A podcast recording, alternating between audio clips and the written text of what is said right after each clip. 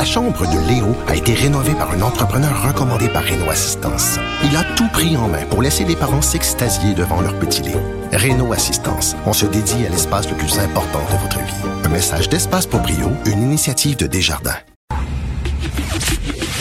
Le, commentaire de Luc La Liberté, une vision américaine, pas comme les autres. Luc, je suis déçu. Mais encore. Écoute, euh, le Time Magazine comme euh, personnalité de l'année, euh, Joe Biden et la, sa coulistière. écoute, moi j'aurais pensé Dr Fauci. J'aurais pensé les travailleurs de la santé. Je m'excuse, mais Biden a gagné, oui, mais par la peau des dents. Je suis désolé, là. Avec tout le matraquage anti-Trump pendant quatre ans de tous les médias, il aurait dû gagner avec une marge beaucoup plus grande que ça. Euh, je sais pas s'il mérite euh, Person of the Year. C'est un, peu du côté du Time une, tradition que d'honorer le, gagnant, de souligner le gagnant de la, campagne électorale. Puis bien sûr, l'élection serrée, ça dépend comment on regarde ça. Dans certains États, puis c'est ça sur quoi joue encore le président, dans certains États, ça a été plus serré. Reste que dans une élection où on a battu un record de taux de participation, là, ça faisait une centaine d'années qu'on n'avait pas atteint un tel taux de participation, euh, il est allé chercher plus de 80 millions de voix, puis il est allé chercher quand même 7 millions de voix de plus que Donald Trump. Donc, bien entendu, tout le monde le sait maintenant ou presque, ça ne se joue pas au nombre de voix totales, mais au nombre de grands électeurs. Et même là, il a une victoire qui est, qui est plus connaître. Quand on regarde la marge, là, euh, c'est assez intéressant. Bien entendu, c'est il faut, faut pas oublier que dans certains États, euh, ça s'est joué dans un mouchoir de poche. Donc, on pense à la hmm. Georgie, entre autres. Euh, mais effectivement, ça, ça, a été serré. moi, je serais effectivement de ceux qui préféraient, plutôt que d'honorer une tradition comme celle-là, qu'on se tourne vers des travailleurs de la santé. Ben euh, je pense que le Time, quand on justifie la décision, euh, grosso modo, un peu comme Barack Obama avait gagné le, Nobel, puis je, vulgarise un brin, mais euh, Obama avait gagné le Nobel pour ne pas être George W. Bush. Je pense que le duo Biden-Harris a mérité le prix pour ne pas être Donald Trump et ce qu'il incarne, c'est-à-dire le mensonge, la désinformation, euh, une façon un peu plus brutale, cavalière parfois de faire la politique. Je pense que c'est ce clin d'œil-là. Donc, on salue le retour de la, de la grande Amérique par, le, par le biais de ces deux personnes-là. Mais tu sais, tu te souviens, une année, le Time Magazine avait donné, euh, avait nommé Person of the Year, en fait, les lanceurs d'alerte. Euh, des gens anonymes, des, des, des badauds, des, des, les lanceurs d'alerte. Il me semble qu'il aurait pu faire la même chose euh, avec les travailleurs de la santé. Voilà, moi je, je, je pense que si on est vraiment le reflet de l'époque, des, des inquiétudes ou des, des, des tourments qu'on traverse, qu'on vit, je pense que les travailleurs de santé, c'est le cas de le dire, méritaient d'être en première ligne. J'ai acheté un livre, ça va être ma lecture du temps des fêtes, un, essai de Larry Ty, en fait c'est une biographie, c'est ça s'appelle Démagogue, The Life and Long Shadow of Senator Joe McCarthy, une, très, une très grosse bio de Joe McCarthy qui paraît que c'est excellent. Donc j'ai acheté ça cette semaine et tu veux justement me parler du mécartisme. Oui, ben écoute, j'ai souvent expliqué dans, mes chroniques ou dans les billets de blog que euh, parce que on, a, un certain nombre de, lecteurs, d'auditeurs qui appuient encore Donald Trump, ce que je peux dans une certaine mesure euh, comprendre pour ce qu'il incarne ou pour ce qu'il déplore, Monsieur Trump. Euh, mais j'explique souvent que Donald Trump, en fait, ce qu'on lui reproche bien souvent, c'est déjà arrivé avant dans l'histoire. Ce qui rend cette présidence-là exceptionnelle, c'est c'est le, le, cumul de choses qu'on ne voyait pas au sein d'une seule et même présidence. Par exemple, pour le, le caractère presque mafieux de la, de, la, gestion de son entourage, donc plusieurs se sont retrouvés derrière les barreaux. M. Trump lui-même, on sait que les tribunaux l'attendent à la fin de, de, de, sa présidence. Ben, ça pouvait se comparer à William Harding. Euh, mais en même temps, je disais, ben, il y a, y a un certain nombre d'autres choses. Il n'y a aucun président qui en a fait autant de manière regroupée. Et je disais, euh, autre phénomène qui, qui, et là on revient à, Joseph McCarthy. Autre phénomène, moi, qui, m'interpelle ces jours-ci, puis comme, comme prof, entre autres, qui, enseigne à des étudiants à vérifier ses sources, euh, qui enseigne à comparer des, points de vue, à être ouvert à différentes hypothèses qu'on se doit de confronter. Moi, une des choses qui m'inquiète actuellement en 2020, c'est la, la, quantité de désinformation qui circule, puis le fait qu'on puisse évoluer dans un monde parallèle, puis retrouver beaucoup de gens qui y évoluent avec nous. Et M. Trump encourage ça.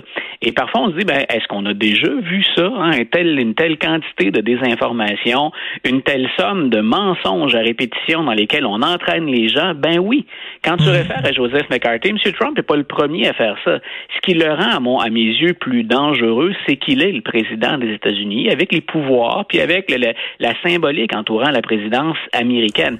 Mais Joseph McCarthy s'est fait une réputation euh, sur du vide, hein, ou à peu près, euh, et, la balloune va mettre des années à se dégonfler avant qu'on le tasse. Et ça, c'est celui qui cherchait les communistes à Hollywood, là, qui avait une liste noire, et il y a des gens qui ont effectivement perdu leur emploi, ou des scénaristes, des réalisateurs, des comédiens euh, qui, ont, qui ont perdu leur emploi, qui étaient mis au banc parce que une, fois, ils avaient assisté à euh, un événement euh, qu'on pourrait qualifier de socialiste ou communiste. Donc, euh, mais la bonne nouvelle, c'est que McCarthy, qui était un homme extrêmement puissant et tout le monde le craignait, il est mort seul, alcoolique. Là. Oui, et, euh, et là où moi je, trouvais que c'était une comparaison intéressante avec M. Trump, mais euh, une petite nuance à ce que tu as ajouté, lui meurt discrédité pour la majorité des gens, puis pour une certaine élite, pour les historiens entre autres. Euh, mais il y a une partie de la population américaine qui était convaincue, même dans sa déchéance, qu'il avait raison. Et, et, on le faisait sans s'appuyer sur des preuves ou sans s'appuyer sur des faits, tout simplement parce qu'on se méfiait de l'élite. Et je te le donne en mille. À quoi s'attaque Joseph McCarthy à son époque? Il dit finalement que le gouvernement fait pas son travail, que le gouvernement dort et qu'il laisse la menace communiste s'infiltrer. Euh, il dit aussi que ben, finalement les médias sont de mèche et qu'il y a une certaine gauche qui est en train de, de, de prendre le pouvoir. Euh, juste dans ce que je viens de dire là, si les gens reconnaissent c'est une partie du message de Donald Trump, ben, c'est exactement ça. Et que la gauche essayait de, d'infiltrer Hollywood pour produire des films, pour laver les cerveaux des gens. Euh, c'est un peu le discours que Trump tient sur les médias. Il faut, il faut la, comparaison, elle va loin, Richard. Ils ont même partagé un avocat en commun. Euh, Monsieur McCarthy, on a souvent prétendu, tu vas probablement voir ça dans la biographie, que le, cerveau des opérations, le derrière ce qu'on a appelé la chasse aux sorcières ou le macartisme, euh, on a souvent prétendu que l'avocat qui était qui était retard, puis qui est un dur, qui, qui été très habile, c'était Roy Cohn. Et Roy Cohn, pendant euh, une dizaine d'années, ça a été un des avocats personnels de Donald Trump. Et M. Trump a déjà avoué ou a déjà reconnu qu'il s'ennuyait de Roy Cohn. Et ce qu'il disait, M. Trump, ben, si, si vous voulez jouer la brute puis intimider quelqu'un, détruire quelqu'un, Ben, lui, lui faisait tous les jobs les plus sales au monde. C'était vraiment. D'ailleurs, il y a une biographie qui vient de sortir que j'ai vue hier euh, chez Archambault, justement, qui est disponible en français sur Roy qui est mort du sida, faut le dire. Hein. Oui, voilà. Après s'en être pris aux, homosexuels d'ailleurs, après avoir été très, très, très dur euh, envers les homosexuels, euh, lui, jusqu'à la toute fin, a nié que c'était de ça dont, il, dont il souffrait. Mais effectivement, euh, c'est le sida. Puis on, lui a reconnu un, certain nombre d'aventures par la suite, mais homosexuel. Donc, il y, a beaucoup de comparaisons à faire entre, entre ces périodes-là.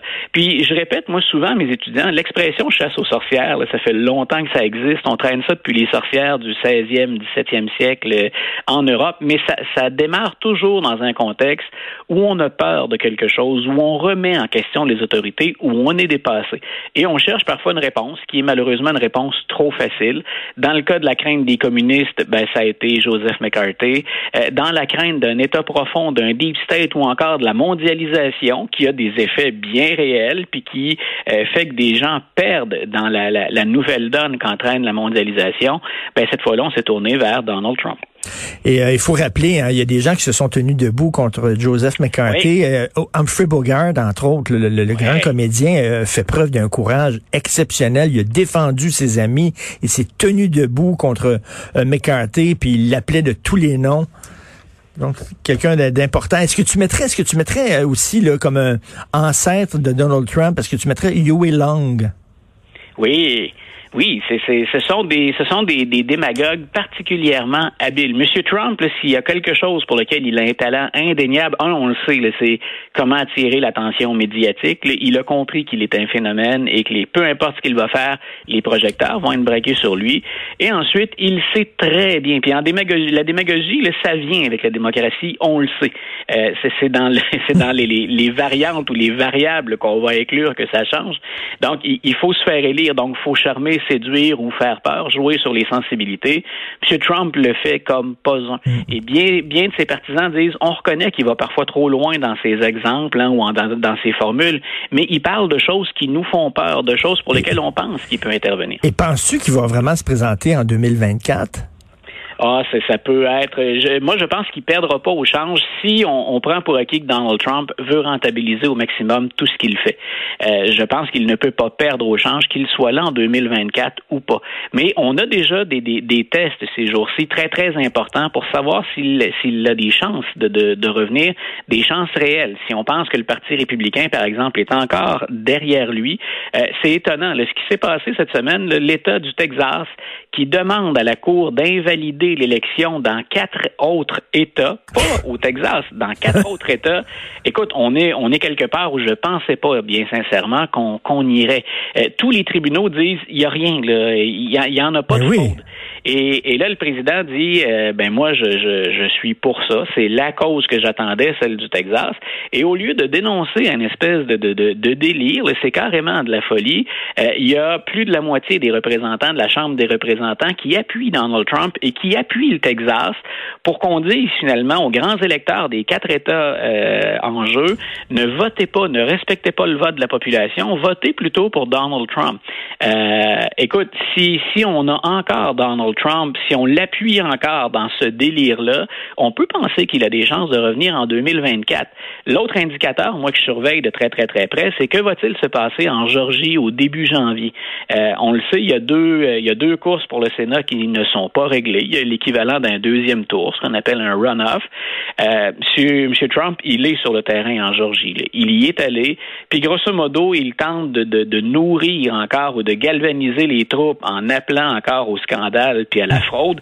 Si jamais M. Trump devait être associé à la défaite de deux sénateurs euh, républicains, euh, ben ce serait peut-être aussi un camouflet pour ses, ses ambitions. C'est-à-dire qu'on se dirait, euh, il semble qu'il y ait des républicains qui soient choqués sur le terrain présentement parce qu'on dit, ben M. Trump, non seulement il attaque les démocrates, mais il attaque les autorités républicaines de la Georgie. La hmm. Georgie, les deux chambres et le gouverneur, là, tout ça, c'est républicain. Hmm. Donc, quand M. Trump crie au scandale, il crie contre des républicains. Ben oui. Alors, il y a, y, a, y a pas mal de choses qui se jouent ces jours-ci, puis qui vont nous donner un aperçu des chances réelles, potentielles de Trump de rester dans le décor. Mais je t'écoute, là. Écoute, euh, Donald Trump aurait pu faire euh, Person of the Year parce que s'il y a quelqu'un qui a monopolisé les conversations, euh, tu sais, euh, pour le meilleur et pour le pire cette année, c'est bien Donald Trump.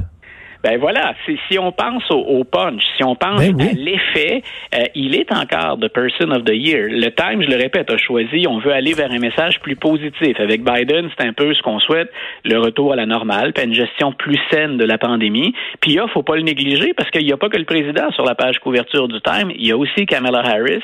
Et bien sûr, là, c'est le côté historique hein, de la, de la hmm. victoire de Mme Harris puis de sa, sa nomination à la vice-présidence. Donc, on a choisi d'aller vers le positif. Mais encore une fois cette année, pour le meilleur et pour le pire. Euh, il s'agit de voir les, les, articles qui sont le plus consultés un peu partout dans les différents médias, dans les différents journaux. C'est encore dans. oui, on a mis euh, là, on a mis en page couverture le Luke Skywalker puis la princesse Leia, alors que c'est Darth Vader qu'on aurait dû mettre. c'est ça. Écoute, en terminant, un petit conseil pour ce week-end, si tu l'as pas vu euh, sur Netflix, Wank, la vie de l'histoire du gars qui a écrit le scénario de Citizen Kane. C'est extraordinaire et c'est un film de David Fincher. Je suis pas le premier qui m'en parle et je viens de terminer ma correction. C'est au menu de la fin de semaine.